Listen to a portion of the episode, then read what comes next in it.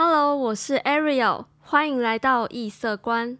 今天我们要讨论的是在疫情肆虐之下，这两三年在台湾举办的演唱会和展览，包括书展、画展、艺展等等所面对到的困难以及解决方法，甚至是后来发展出的可能契机。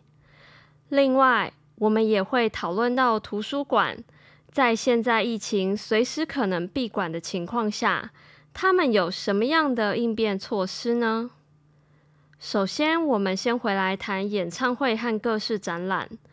其实疫情以来所遇到的困难蛮多的，有可能突然遇到防疫三级而停办，那展览的预算成本可能都会付诸东流。就算展览和演唱会能顺利举办。现在疫情不稳定的时候，大家也会减少前往公共场所的次数。一方面为了避免自己被感染，一方面也是避免增加被居家隔离的几率，更不想因为接触过感染者而要做筛检查鼻孔。那主办方该怎么办呢？他们在这一两年下来，有想到一些可行的解决办法。像演唱会，除了实体演唱会以外，也可以举办线上演唱会。至于各种展览，除了实体展，他们也发展出一系列的线上策展。线上演唱会和线上展览比较难克服的部分，包括缺乏亲自到现场的临场感，线上演唱会的体验比较不立体。不管是在场景、声光以及空间感，也都较为扁平。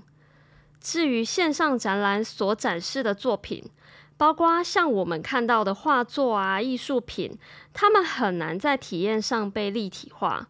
这也就是我们在观看那些作品的时候，我们会比较看不出材质的光泽，色调也可能会失真。另外，有的展览，它的整个展区动线也是创作的一环。如此一来，线上很难做到像实体展览那样让观众自行探索、体验从不同动线来沉浸式观赏艺术家的创作。那这些问题要怎么克服呢？或者是要怎么样跟现代科技做结合呢？其实，去年北美馆的台北国际双年展。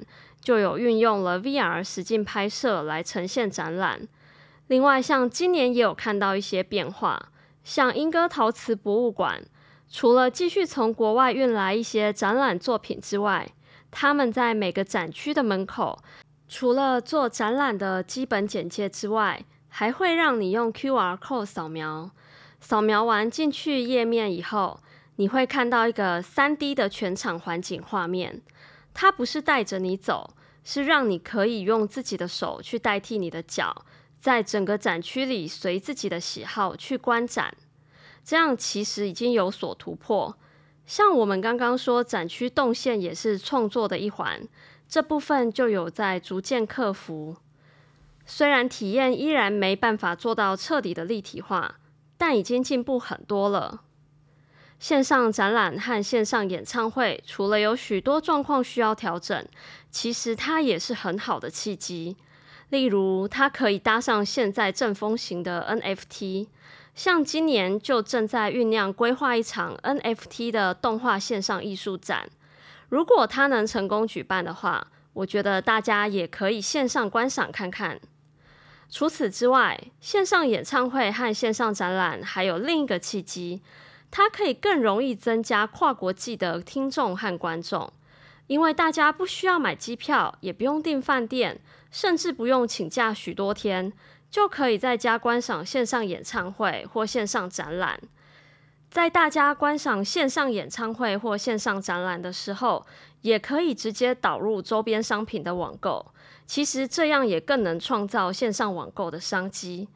另外，在线上展览期间，到不同的网络平台去下对广告，都可以对线上的收益有所帮助。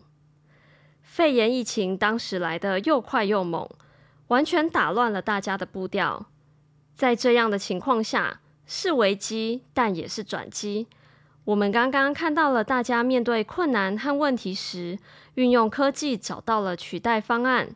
甚至发展出更多可能的新商机。我想，这在未来也会变成一种新的常态。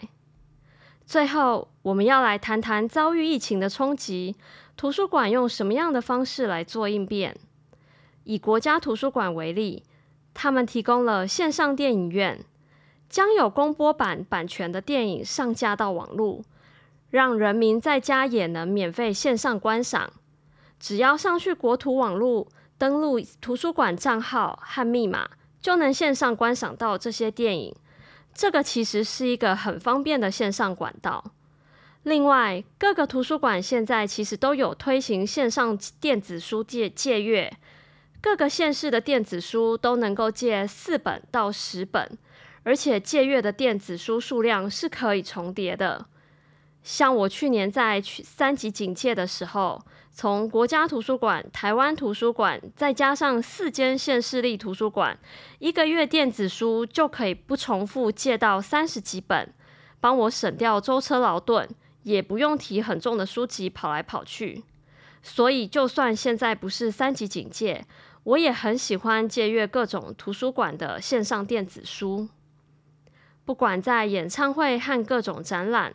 或者是图书馆和其他各种展馆，其实渐渐的都开始采用线上和实体双重并行。